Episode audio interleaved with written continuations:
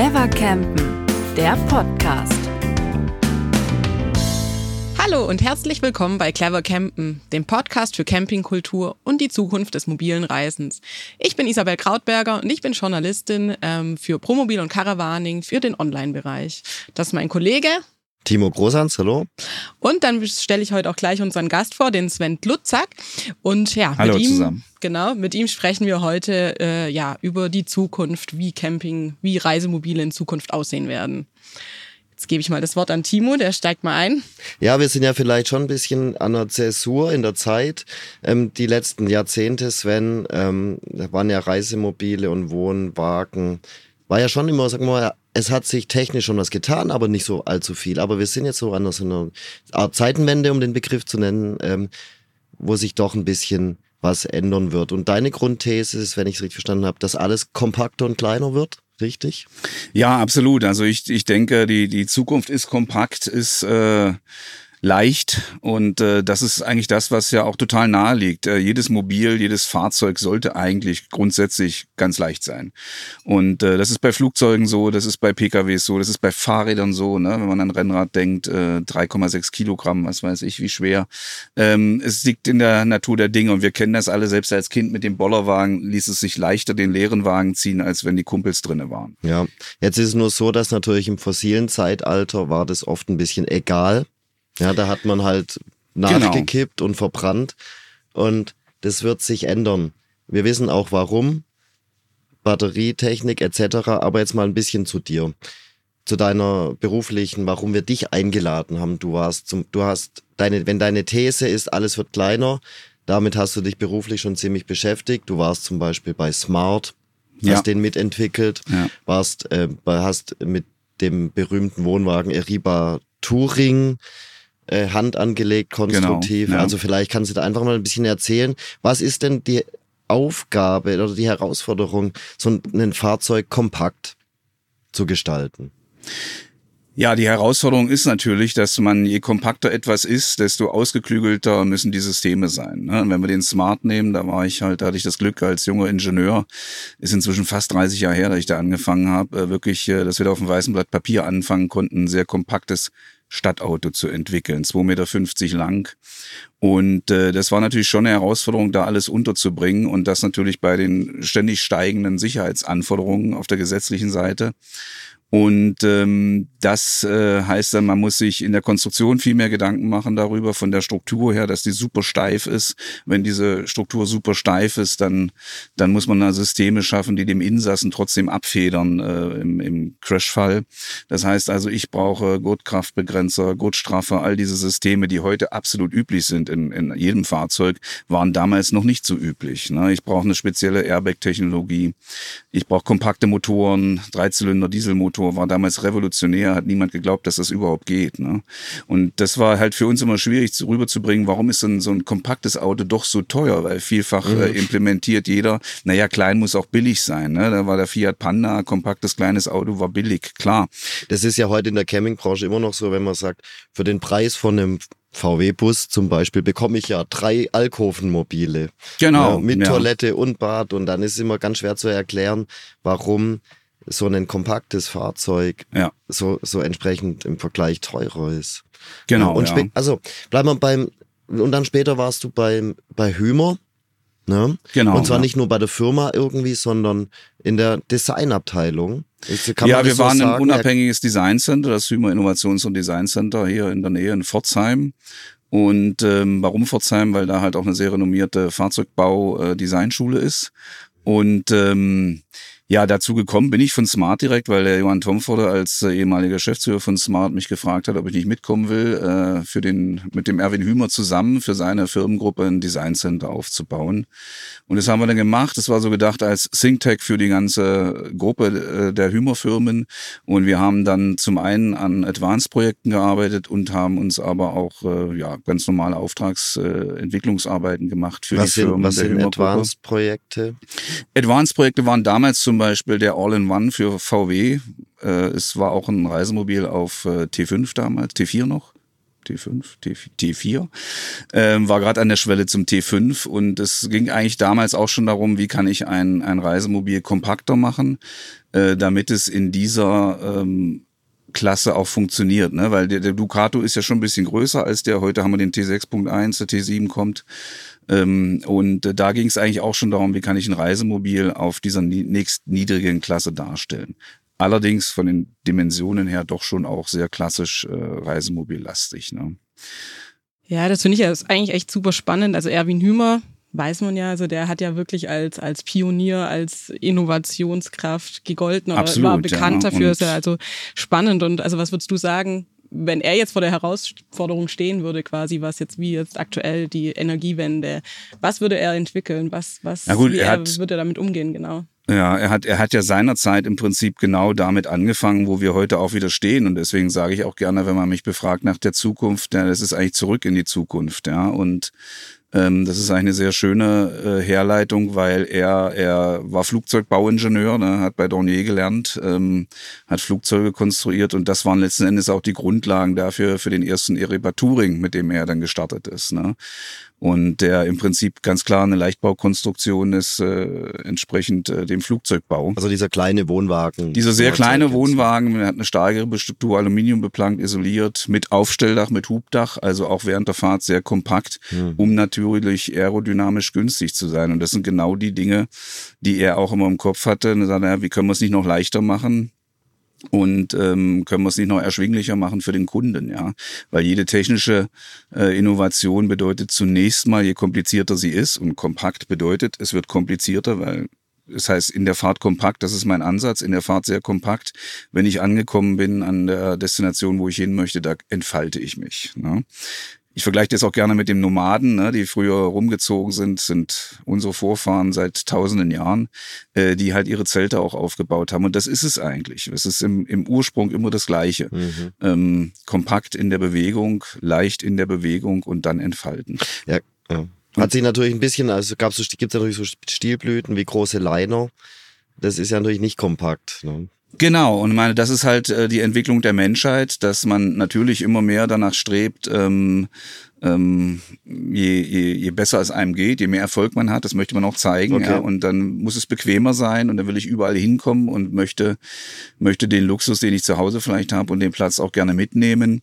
Ähm, das ist sicherlich für viele Menschen ganz legitim. Ähm, inzwischen muss man sich natürlich insgesamt fragen, ist das noch zeitgemäß und, und äh, kann man das mit dem äh, Ressourcenverbrauch, der dahinter steht, auch vereinbaren. Ne? Ja, weil das ist ja eigentlich auch die zentrale Frage. Also man überlegt sich ja, warum kann denn jetzt nicht alles so bleiben, wie es denn jetzt war, gerade die großen Liner, aber natürlich, man will weg von den fossilen Brennstoffen und das sind ja dann eben die Herausforderungen. Es muss leichter und kompakter werden. Und ähm, genau.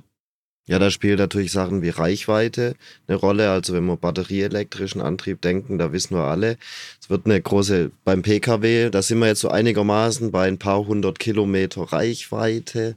Ja, ja. die Frage ist ja, wie lässt sich das irgendwie in so einem Fiat Ducato hast du angesprochen oder Mercedes Sprinter, so diese Größenkategorie, wie lässt sich das darstellen? Das sind noch nicht alle Fragen beantwortet. Also ich bin letztens so diesen Ford äh, Transit gefahren, Elektro-Transit. Mhm, ja. Das war ein großartiges Fahrgefühl. Also ich bin noch nie so witzig irgendwie Reisemobil gefahren, ja. weil das Ding, der tiefe Schwerpunkt und es ging durch die Absolut, Kurven, ja. ja. wie ein Go-Kart mit so einem großen Kasten. Ja. Und das Drehmoment, das war natürlich grandios, aber klar, Reichweite.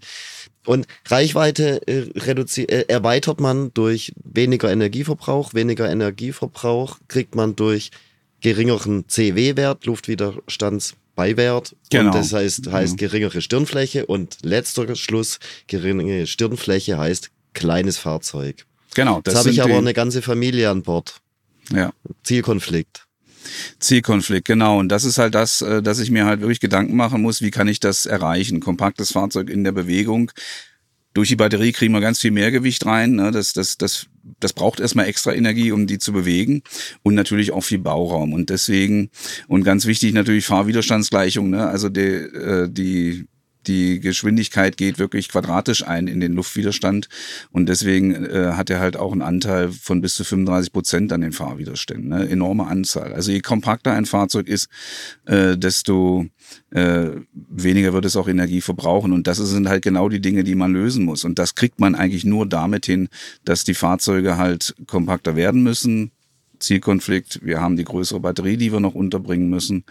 Und äh, dazu muss man das Fahrzeug auch mal ganz anders denken. Und das sieht man auch sehr schön oder hat man in den letzten Jahren gesehen, in, auch in der Pkw-Industrie, wo letzten Endes es äh, denn irgendwo auch einen Elon Musk brauchte, der mit, mit Tesla mal alles ganz neu gedacht hat. Ja, beziehungsweise ist ja nicht nur er alleine, sondern die ganzen äh, Ingenieure und Kollegen, die daran gearbeitet haben, die jetzt wirklich mal angefangen haben, auf dem weißen Blatt Papier äh, das Auto neu zu denken. Und das ist auch in unserer Branche einfach erforderlich, denke ich, dass man das Thema Reisemobil oder mobiles äh, Reisen, selbst autonomes Reisen quasi, unabhängig von öffentlichen Verkehrsmitteln, einfach mal anders denkt. Ja, und ähm, aber vielleicht, also was ich mich immer frage, also so ein Elon Musk, der hat natürlich eine Strahlkraft gehabt. Von mir aus Absolut, immer noch. Jetzt ist er ja. ein bisschen, äh, ja, ich würde ein bisschen anders gesehen, aber er hatte eine große Strahlkraft, er hat sehr viel Geld einsammeln können. Und die Frage, die ich mich, die ich mir immer stelle, bei uns in unserer Branche, warum tut sich unsere Branche, die Campingbranche, so schwer, Innovationen ähm, umzusetzen, vor allem in den Serien, in die Serienproduktion mit einfließen zu lassen? Du warst ähm, im Hümer Design Center ganz nah dran, hast gute Ideen entwickeln können und dann bist du mit den Ideen vielleicht zum Konstrukteur oder zu, zum Erwin gegangen und hast gesagt, Erwin, jetzt bauen wir das und er hat gesagt, oh, neu, das kostet zu viel. Muss, kann man sich das so vorstellen? Ähm, also der Erwin Hümer war immer sehr für Innovation. Ja, deswegen, deswegen hat er letzten Endes auch dieses Innovationscenter gegründet, um, um Innovationen auch zu treiben, weil er halt auch immer verstanden hat, dass das einfach nötig ist, dass man äh, dem Wettbewerb voraus sein muss, dass man die Produkte immer besser machen muss, äh, um langfristig bestehen zu können. Und das hat er ja in seiner Laufbahn hervorragend nachgewiesen, indem viele Wettbewerber einfach äh, in Konkurs gingen und er sie dann aufgekauft hat und äh, wieder in, in volle Blüte gebracht hat. Trotzdem ist es schwierig. Und es ist schwierig, Innovationen durchzubringen. In, in, es gilt eigentlich für jede Branche, die eingespielt ist, die auch ihre ganz äh, besonderen Herausforderungen gerade Grad jetzt hat. Ne? Das ganze Thema ähm, Komplexität, es ist ein unglaublicher Boom da. Jeder möchte so ein Auto auf einmal fahren. Wie kann man dem gerecht werden? Wir haben äh, einfach Probleme in den Lieferketten gehabt. Wir hatten äh, sehr viele Herausforderungen jetzt mit der Elektrifizierung. Jeder ist da so ein Stück weit dran und versucht da was zu machen, aber man hat halt äh, auch ganz, ganz viele operative Themen zu lösen. Und deswegen ist es auch schwierig für diese Firmen, wirkliche Innovationen zu treiben, weil das bedeutet, eigentlich muss man disruptiv sein. Man muss alles, was man, was man hatte, mal beiseite lassen. Und das fällt einem einfach sehr schwer, wenn man eine Infrastruktur da hat, wenn man es gewohnt ist, Fahrzeuge in einer Art und Weise zu bauen, äh, wie seit äh, ja, Jahrzehnten, Jahrzehnten, dann kommt man da schwer raus. Ne? Und, und äh, die Kollegen, ich meine, ich war ja selbst dann auch äh, einige Jahre bei Knaus Tabbert für die Marken Knaus und Weinsberg verantwortlich. Man tut sich da wirklich schwer, neben den ganzen operativen Themen, die man zu lösen hat, äh, wirklich innovativ zu denken. Ne? Ja, und es ist natürlich auch der Stückzahl geschuldet. Ja, man kann einfach Klar. nicht einfach als Konzern, selbst bei einer Firma wie Knaus, Tabot, die ähm, noch die Aktien, ein Aktienunternehmen und, genau. und es ist nicht in der Hümer-Gruppe aufgegangen, sondern die stehen ja. alleine da. Ja. Aber die können natürlich auch nicht hergehen und sagen, okay, wir bauen jetzt, also die, die sind schon relativ, sie versuchen ja durch neue Techniken und, und Fertigungstechniken neue Dinge aufzusetzen, aber man sieht auch gerade bei Knaus, wie schwer man sich tut, auch gerade mit Frame-Technologie, Klebetechnologie, Kunststofftechnologie. Da ist viel in Bewegung, viel Innovationskraft auf dem Papier da und auch schon, sagen wir mal, in Werkshallen und Entwicklungslaboren eingeflossen, aber um das wirklich auf die Straße zu bringen, das tut, da tun sie sich doch schwerer als manchmal angekündigt. Natürlich, weil das und, und das ist ja ist ja einfach genau der Punkt, wo ich sage, also wirkliche Innovation muss man eigentlich wirklich outside beginnen, ja, und, und wirklich außerhalb einge, eingefahrener Wege, weil man sich dann leichter tut, eine neue Infrastruktur aufzubauen, als das Bestehende zu ändern, weil das Bestehende ändern heißt immer, ich müsste es eigentlich konsequenterweise für die gesamte Produktpalette ändern. Mhm. Und das ist unmöglich auf einmal. Ne? Und, und jetzt nur so einen Teil davon so zu machen und den anderen Teil weiterhin so zu lassen, das geht nebeneinander auch ganz schwierig. Und äh, das ist halt das, was ich auch mit Rocket Camper äh, versuche. Und deshalb habe ich auch die Firma gegründet, ist zu sagen, okay, jetzt, jetzt nehmen wir uns mal mit der Erfahrung, die ich habe, ja, und, und die, die vielen Verbindungen in die Branche und natürlich viele Kollegen äh, die, aus der Branche, die mich da auch unterstützen, wirklich was Neues aufzubauen, wo wir, wo wir wirklich bei Null anfangen können und die Dinge mal anders denken. Und das da tut man sich halt einfach leichter als in den großen Zusammenhängen. Und die, die Kollegen in den, in den großen Companies haben ja auch eine Riesenverantwortung für ihre Mitarbeiter, für ihre Kunden, für ihre Händler. Ähm, das Everyday Business für die Stakeholder auch natürlich. Das, das Daily Business muss einfach funktionieren und das ist, das merke ich jetzt auch in meiner Company. Ähm, dass wir da auch sagen, naja, wir müssen jetzt mal gucken. Ja, wir, wir haben erfreulicherweise sehr viele Rocket Ones verkaufen können. Und jetzt geht's aber auch darum, ein bisschen zu konsolidieren und ähm, äh, da einen dauerhaften Geschäftsprozess reinzukriegen. Ja, du hast jetzt ganz elegant meinen äh, Begrüßungsfehler äh, äh, korrigiert. Dass, ich habe vergessen vorzustellen und dir zu erzählen, dass du eine Firma, seine eigene Firma natürlich mittlerweile hast. Ja. Und nicht nur in früher mal bei Daimler warst, sondern es heute ganz konkret ähm, im, im Daily Business bist, bist ja. Wohnmobilhändler zum einen, aber auch ähm, mit Rocket Camp war es eine eigene Marke, machst auch noch für andere Firmen ähm, Designentwicklungen und konstruktive Sachen. Genau, ja. Ja, Jetzt würde ich mal äh, ja, wieder zurückspringen genau. ein bisschen. Ja, fangen uns zwar, mal ein. genau. Und zwar hast du vorher gesagt, also äh, es wird die Zukunft sein, dass die Fahrzeuge kompakter sein müssen, leichter sein müssen. Mhm. Beschreib doch mal, wie sieht es aus? Also kompakt unterwegs sein, sich vor Ort entfalten. Wie kann man sich das vorstellen? Ist ein bisschen schwierig manchmal, genau. Ja, meine, auch da, wir, wir kennen es ja eigentlich schon von den Aufstelldächern. Ne? Und das war auch so mein, mein erstes Produkt bei, bei Rocket Camper. Das erste eigene Produkt war ein Aufstelldach. Ne? Und äh, das ist natürlich etwas, was ich auch, äh, auch, auch schon mit dem Erwin Hümer, da haben wir auch immer da gesessen und schon hat er mir die, die Kunst der Aufstelldacherei äh, äh, beigebracht äh, bei den Eriba Tourings. Ne? Und ähm, auch das aktuelle Dach der Tourings, das stammt noch mit aus meiner Feder. Und ähm, das Thema hat mich seitdem eigentlich auch nicht mehr losgelassen. Ne? Und ich hab, bin ja auch mit meinem, meinem Dacia da, mit dem, mit der Dachbox. Ähm, das war auch so ein Thema, was wir vor, Vielleicht vor gut zehn, zwölf Jahren. Was ist da für ein Dacia Dachbox? Vielleicht kannst du mal beschreiben, ja, wie die, der aussieht. Du hast einen Dacia. Das was war ein das Projekt, was wir noch in, mhm. bei, bei, in dem Hymer IDC gemacht haben in Pforzheim ähm, für die Marke Dacia ein, ein Camper entwickelt auf dem Logan MCV. Äh, Ziel war damals Camper für vier Personen unter 20.000 Euro. Also auch mal geschaut auf die Familien und was können die sich überhaupt leisten. Und ähm, da war schon der Ansatz, weniger ist mehr. Ne? Und ähm, sehr kompaktes Fahrzeug der Dacia Logan. Ähm, und wir haben eine Dachschlafbox entwickelt, die von innen begehbar ist. Das war, also Dachzelte faszinieren mich auch seit, seit langem, seit Kindheitstagen eigentlich. Und ähm, das Thema war dabei halt, das zu verbinden, Dachzelt, aber zugänglich von innen. Ne? Und das ist eine Parallelhubkonstruktion, wo der Deckel halt äh, parallel hochgeht. Man hat oben einen riesigen Schlafraum für, für zwei Erwachsene und unten noch zwei Kinderbetten. Ne? Und, und äh, das ist schon auch ein Thema dieses Expandierbaren, ja, dass ich wirklich, äh, und das jetzt noch kombiniert, dieses Aufstelldach mit, ne, mit einer Heckmarkise vielleicht, mit einer Seitenmarkise man sieht das ja auch schon ganz toll bei den äh, Zeltanhängern. Von, da bin ich auch ein ganz großer Fan. Und wenn wir heute über Reisemobile sprechen, das geht natürlich genauso für Caravans auch. Ne?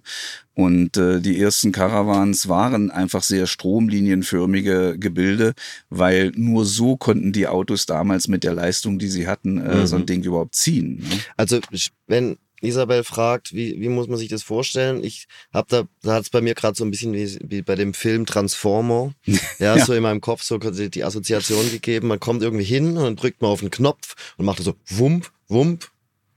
Ich glaube, das geht auch im Radio oder im Podcast, kann man sich dieses Wump vorstellen, so Wump, Wump, Flop, Flop, Ding Dong. Ja. Und dann poppen und ploppen, rechts und links überall Räume auf ja. Genau so kann man sich das vorstellen. Also wenn man das jetzt hier mal im, im Bild sehen, ich habe hier mal eins, eins mitgebracht von unserem Rocket X, ne, der wirklich ex expandierbar ist.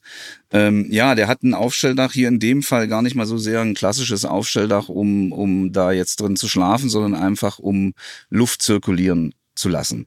Und das ist nebenbei gesagt ein, ein weiterer Punkt, wenn ich sage, man muss diese kompakten Fahrzeuge ganzheitlich denken, dann geht es auch darum, wie heize ich das Fahrzeug, wie kühle ich es, wie belüfte ich es und wie kann ich da auch Energie sparen, weil natürlich haben wir heute große Räume bei den Wohnmobilen, da passen große Heizungen rein, da passen große Klimaanlagen aufs Dach und äh, wenn die, die Bordspannung nicht ausreicht, dann packt man noch ein paar Batterien mehr mit rein.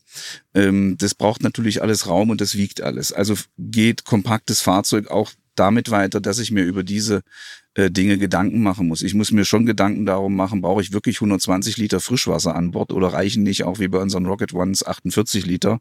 Und es ist eigentlich, Wasser gibt's überall auf der Welt oder in den meisten Regenden. Und äh, dann tanke ich lieber wieder frisches Wasser nach. Also das heißt auch, ich muss in den Nutzungsgewohnheiten umdenken und ich muss es wirklich konzeptuell gesamtheitlich angehen.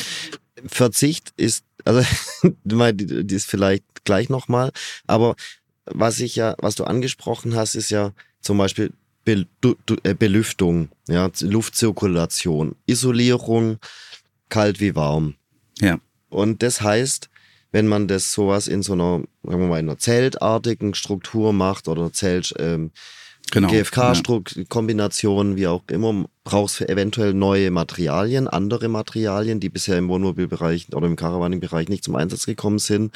An was kann man denn da denken? Was sind da die Vorbilder? Was kann, was gibt's schon technisch? Was kann man adaptieren? Was ist bezahlbar?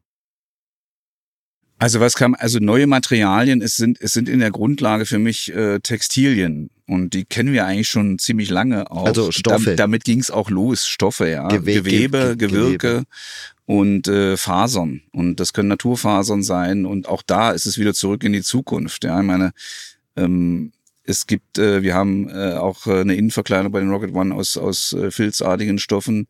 Ähm, da gibt's schon ganz viel, was man halt einfach wieder auch ein bisschen sich in Erinnerung rufen muss und vielleicht auch wieder wecken muss. Und, und gerade Textilien sind insofern ganz toll, als dass sie atmungsaktiv sein können. Sie können aber auch wasserdicht sein.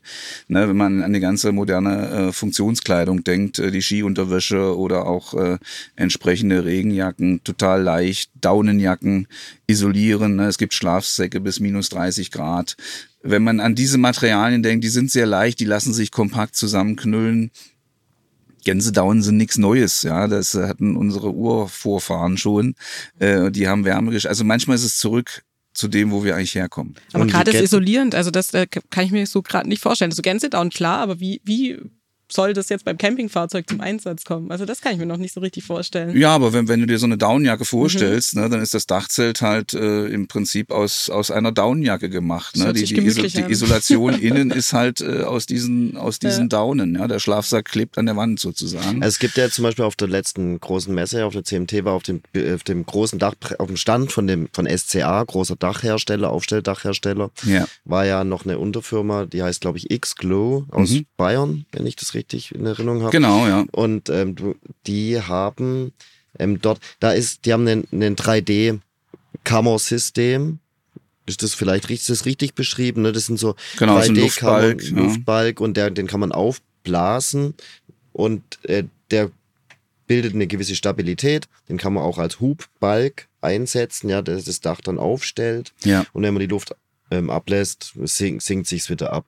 Und was bei dem aber auch als Gedanke finde ich ganz spannend ist, dass sie dieses System überhaupt nicht nur als Dachstoff einsetzen, sondern gerade für diese immer eher erweiterbaren Räumlichkeiten. Ja, das kann man sich ja auch als Wand vorstellen, genau. als Boden, als wie auch immer. Ja, wenn man zum Beispiel dran denkt, Thema Boden, wenn man sagt, das ist nicht stabil, aber so ein Sub, so ein Stand-Up-Pedal-Teil, ja, das lässt sich auch relativ Total stabil, zusammen ja. äh, falten, rollen, aber ist super stabil, ja. Das ist ja wie, wie ein Holzbrett oder ein Absolut, ja.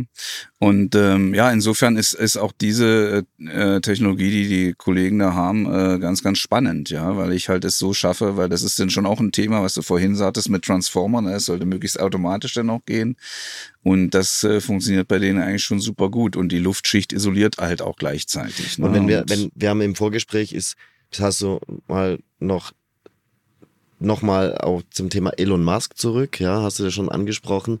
Da, da auch, da gibt's ja auch Überlegungen, zum Beispiel Raumstationen aus genau. äh, so textilen, technischen Stoffen, technischen Textilien. Also ja, genau, machen. mit seiner SpaceX-Mission, äh, ja. ja, da ist er unterwegs, hat äh, eigene Raketen gebaut und ähm, die inzwischen auch selber wieder landen können und hat da auch disruptiv einiges verändert. Und unter anderem hat man dort auch bei SpaceX ein Expandable Module entwickelt.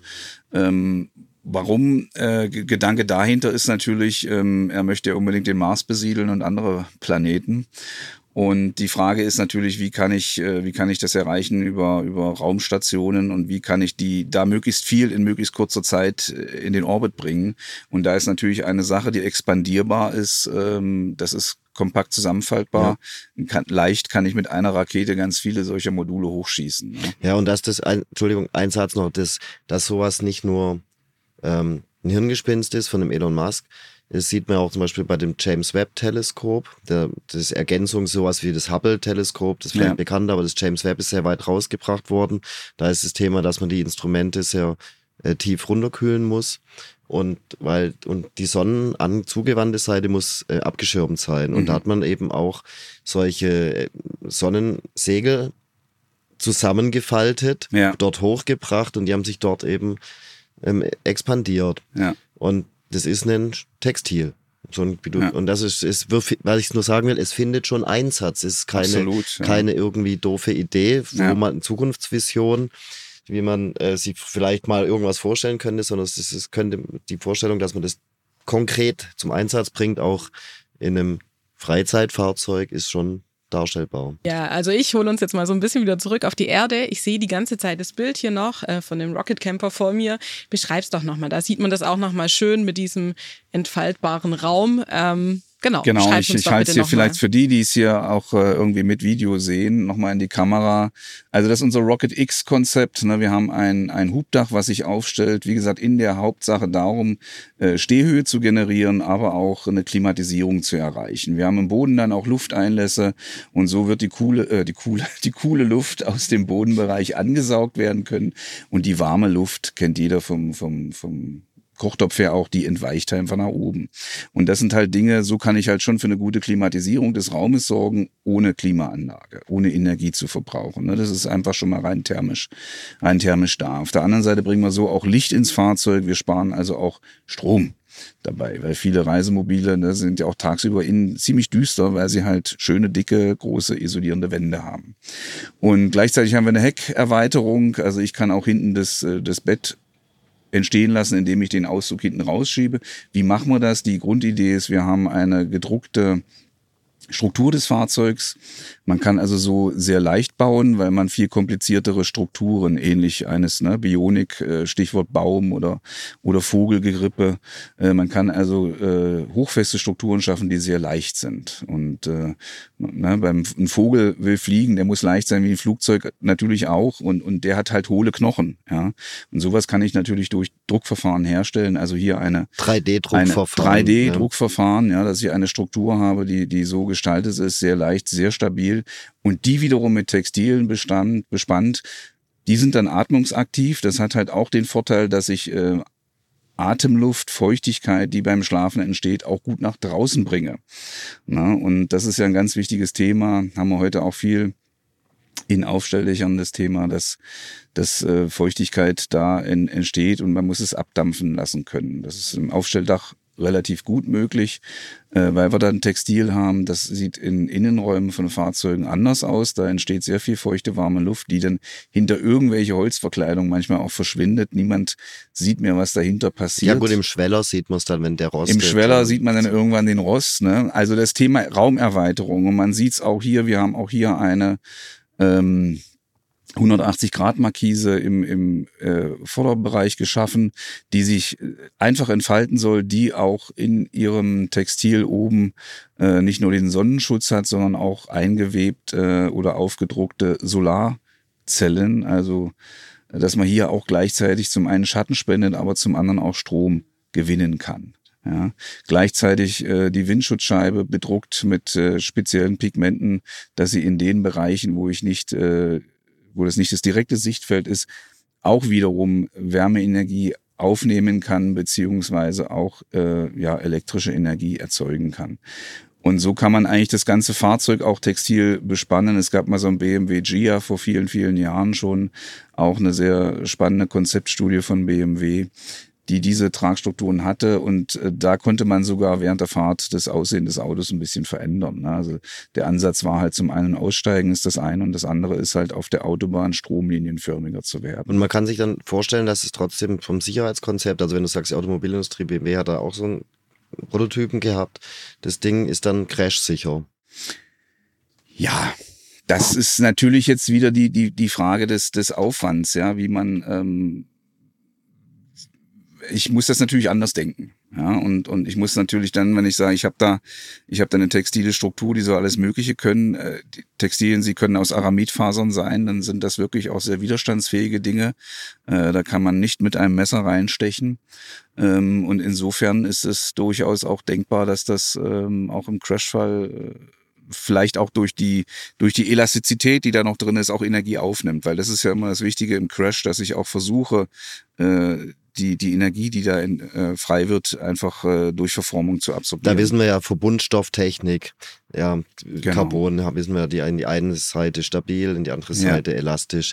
Äh, genau. So kann Energie geschluckt werden, aufgenommen werden, abtransportiert genau, ja. werden. Und so lässt sich das eben sicherlich mit hochfesten Textilien in Kombination mit genau. Ja. Raum, raumisolierenden, atmungsaktiv Solar äh, Zellen, Textilien kombinieren. Ja, man kann auch Heizdrähte einweben genau. ne? und man kann, man kann äh, das auch so schön customizen. Das sieht man auch viel. Ähm, da entstehen äh, 3D-Gewirke, die, die wirklich in, in großen Rundstrickmaschinen, man kennt das eigentlich vom Pullover her. Ne? Also ein Gewirk ist, ähm, vielleicht kannst du sagen, das ist wie so ein, wie so ein Gewe wie, wie Waben. Ja, also ein, ein also man, man, ne, man, man kennt jetzt so ein, so ein äh, ja, ein flaches, einen flachen Stoff, der ist zweidimensional gewebt und ein Gewirke, das geht dann wirklich ins Dreidimensionale. Dreidimensional. Und dann kann ich auch äh, punktuell, ne, also wenn man sich das vorstellt, unterm Ärmel kann ich es verstärken und, und hier ist es dann auf einmal leichter und dünner. Und so kann ich natürlich belastungsgerecht die Bauteile aus auch auch auslegen. Macht man viel im Kohlefaserbereich äh, für die Raumfahrt und so weiter. Formel 1. Äh, Formel 1 äh, ist natürlich momentan noch immens teuer, aber, aber wenn wir einfach weiter denken ähm, an, an einen größeren Einsatz, dann wird es auch günstiger irgendwann.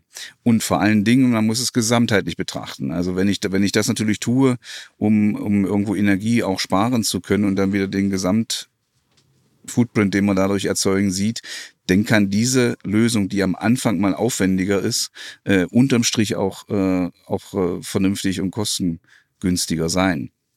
Und auch ganz wichtig, man muss halt auch davon wegkommen, wir haben heute, das hat sich so entwickelt im Laufe der Jahrzehnte, wir haben heute unzählige Fahrzeugvarianten. Jeder, jeder Reisemobil, Caravan-Hersteller hat halt viele Baureihen, hat viele verschiedene Basisfahrzeuge. Man hat eine Vielzahl von Grundrissen auf diesen Fahrzeugen. Die Engländer haben ihre speziellen Varianten, die Skandinavier und äh, die Holländer wieder anders und die Franzosen.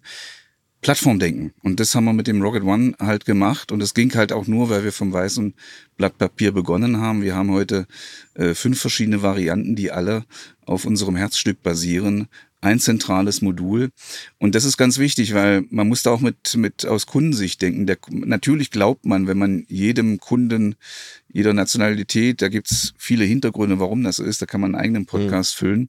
Ähm, sehr spannend. Ähm, warum die Engländer ihren Backofen brauchen und warum, die Deutschen Genau, nicht. genau. Ja. Und äh, da, also da gibt's ganz tolle Sachen und die alle total Sinn machen. Ja, also das ist auch nicht damit abzutun, dass das irgendwie splinig ist. Ähm, ähm, nee, da, da ist immer ein Hintergedanke dabei und es ist ganz wichtig, sich auch, by the way, mit einfach mal gucken, was braucht der Kunde. Ja, und dann erschließt sich vieles.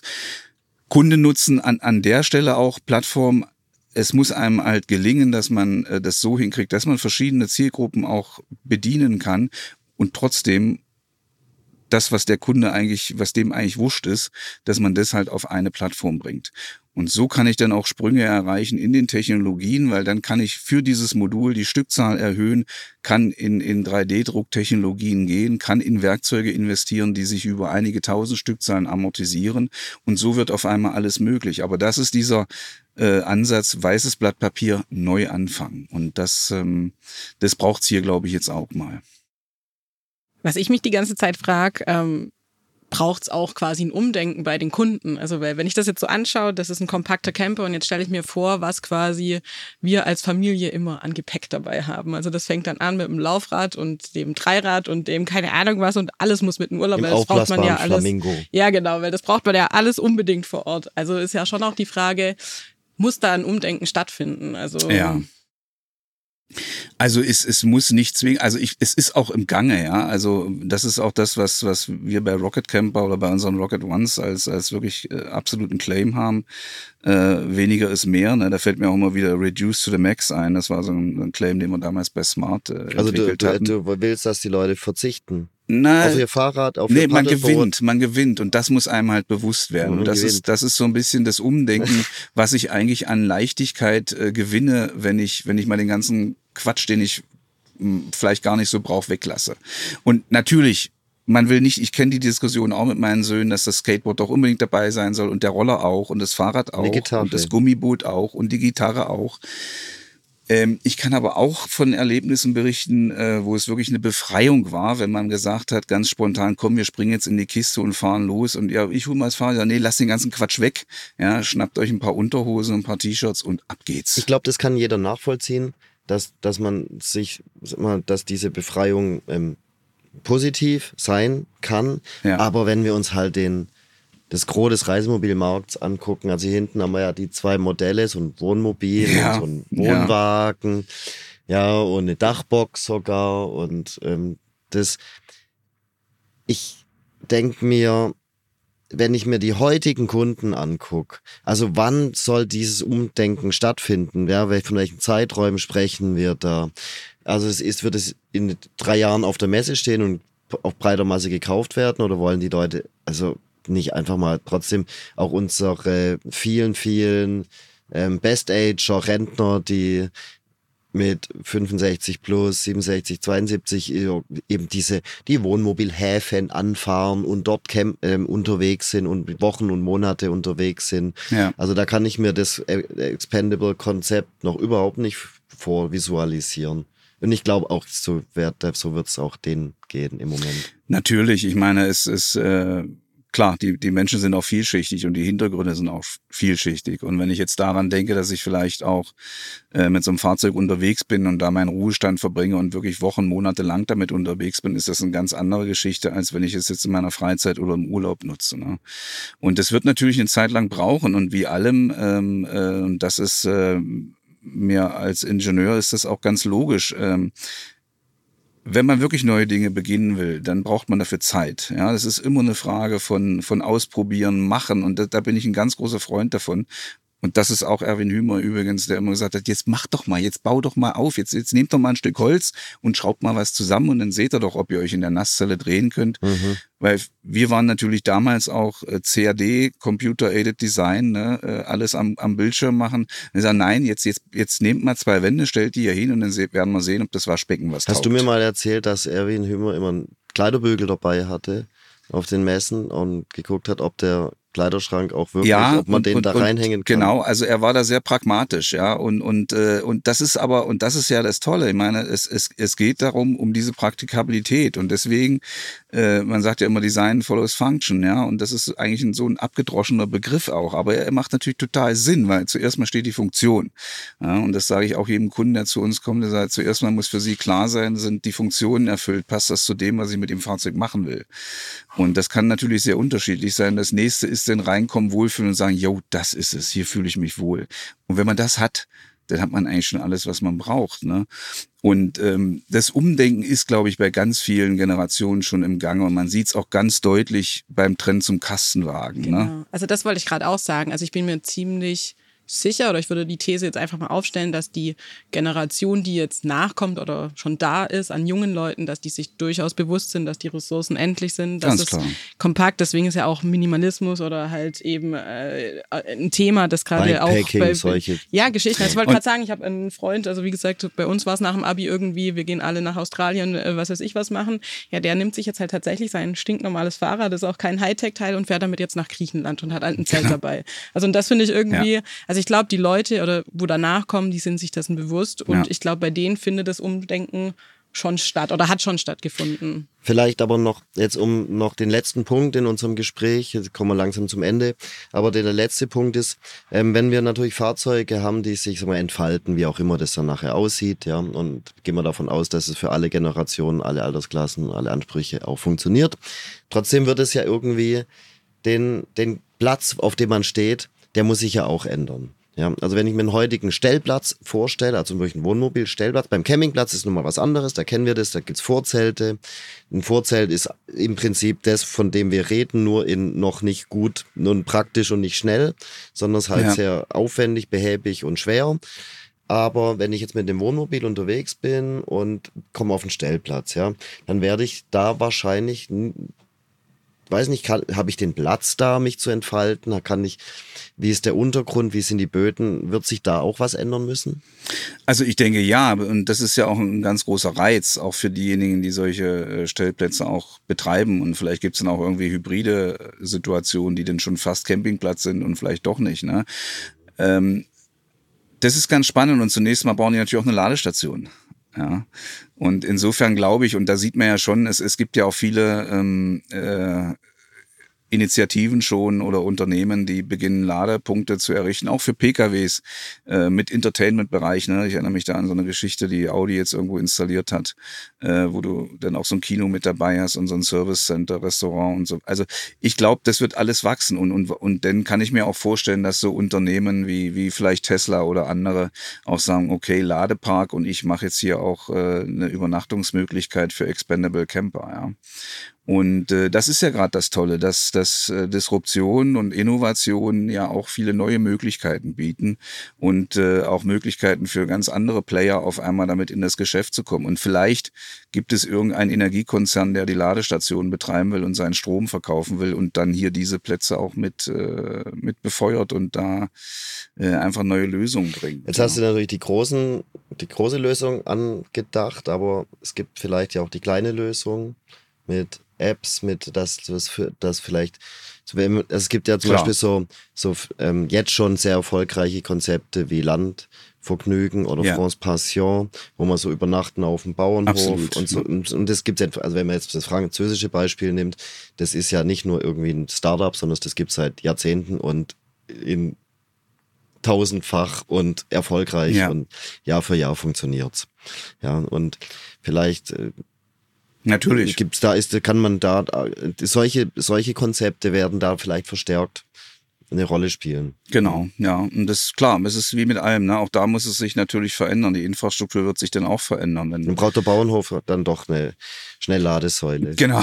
Ja, ja gut, meine, vielleicht speist er die dann auch aus, seinen, aus seiner Biokläranlage oder also ich glaube, ähm, man muss einfach mal beginnen, äh, über die Zukunft nachzudenken und wir, wir werden es alle noch nicht genau absehen können, wie es denn genau aussieht. Aber eins ist, eins ist sicher, egal wie die Antriebstechnologie der Zukunft aussieht, egal wie, äh, wie das dann alles sein wird, die Fahrzeuge müssen wieder kompakter und leichter werden. Also als Abschluss, ich habe hier so ein Bild, das ähm, hängt auch im Museum, da ist da hat man sich 1987 überlegt, wie könnte so ein Wohnmobil aussehen und da sind rechts und links Flügel dran und so Düsenpakete und es ist wie so ein alter Ami-Wohnmobil äh, und es fliegt so durch die Luft ja. und macht, verbraucht unglaublich viel äh, Kerosin und so weiter. Und das war die Zukunftsidee von 1987. Jetzt haben wir einen absoluten Gegenpol. Zum Beispiel hat die Firma Space Camper auf der Messe ein Lastenfahrrad mit äh, Liege und Kofferraum ja. und Zelt oder Taub zum drüberspannen irgendwie gezeigt. So, das ist ja so auch so ein bisschen expendable in mit Elektroantrieb und das alles ganz klein, ja, und da sieht man irgendwie, dass sie über die, die Zukunft zu philosophieren ist toll. Ja, aber was dann, was man sich 87 überlegt hat, ist überhaupt nicht das, was 2022 bei rauskommt. Ja, und es wird auch wahrscheinlich keine fliegende Wohnmobile geben. Glaube ich auch nicht, nein. Und ähm, weil auch da muss man halt einfach ein bisschen danach schauen, warum macht das der Kunde überhaupt? Und mir persönlich, ich meine, ich bin auch leidenschaftlicher Camper mit meiner Familie und wir machen das, um rauszukommen in die Natur, um in der Natur zu sein. Und ähm, da ist es eigentlich viel besser, man bleibt auf dem Boden, kann mal anhalten und das kann ich mir in der Luft nicht so richtig vorstellen. Ich finde Fliegen eigentlich ehrlich gesagt total langweilig, weil man guckt da raus, sieht immer nur blau oder grau oder Wolken. Das ist zwar mal schön, beim Starten und Landen sieht man noch so ein bisschen das unter sich. Nee, ich glaube, auf dem also Boden bleiben ist schön, durch den Wald fahren. Wenn man zum Außer man fliegt zum Mars, dann ist es natürlich nötig, um da hinzukommen. Aber ansonsten geht es, glaube ich, nicht unbedingt darum, äh, schnell große Distanzen zu überwinden. Und das ist, glaube ich, auch so ein bisschen Thema Umdenken und das haben wir in Corona, glaube ich, auch gelernt. Äh, das Gute liegt oft so nah und es ist auch äh, nicht mehr unbedingt die große Urlaubsreise, sondern einfach dieses, die Menschen leben immer urbaner, sind immer mehr digital im Büro unterwegs oder im Homeoffice und, und wir alle wollen an, einfach am Wochenende raus in die Natur, wollen unsere Kinder springen lassen über die Wiesen. Und das geht am Boden am besten. Sven, ich würde sagen, es waren super schöne Abschlussworte. Ja. Wir bedanken uns auf jeden Fall für das Gespräch. Und ähm, ich glaube, wenn wir jetzt nochmal resümieren, eins ist klar, es wird kompakter, kleiner, leichter werden. Jetzt liegt es vielleicht, werden ja. müssen, jetzt liegt es vielleicht an uns, äh, ja, uns da so ein bisschen anzupassen. Ähm, Absolut, ja. Also zum einen, ja, liegt es an jedem mit selbst und natürlich auch ihr als, als äh, Fachpresse ähm, auch diese Diskussion mit zu befeuern, ja, und anzustoßen, ja. Zumindest mal zu begleiten. Ja. Okay. wir sind ja keine Entwickler. Okay, also, Isabel. Genau, wenn wir jetzt nochmal so äh, ja, rückblicken, also was mir als Quintessenz von diesem Gespräch oder was ich mir einfach gut merken kann und vorstellen kann, ist, es wird äh, kompakt, kompakt unterwegs sein, vor Ort entfalten. Also mit dem Bild kann ich mir echt gut was vorstellen. Und ja, ich bin gespannt, ob es in 20 Jahren oder in 10 Jahren oder in 5 Jahren so sein wird. Ich freue mich auch auf mein erstes Transformer-Wohnmobil. okay. Genau. Ja, wir arbeiten dran. Wir arbeiten dran und vielleicht können wir in Düsseldorf auf dem Caravanser schon, schon ein bisschen was zeigen. Also wir sind wir ja mal gespannt. Alright. In dem Sinne sagen wir heute ähm, Danke Sven, Tschüss. Danke genau. Isabel. Vielen Dank. Wir verabschieden uns mit der Folge und äh, freuen uns, wenn ihr euch nächstes Mal wieder unseren Podcast anhört oder anschaut. Und bis dahin, alles Gute. Alles Gute. Bye, bye.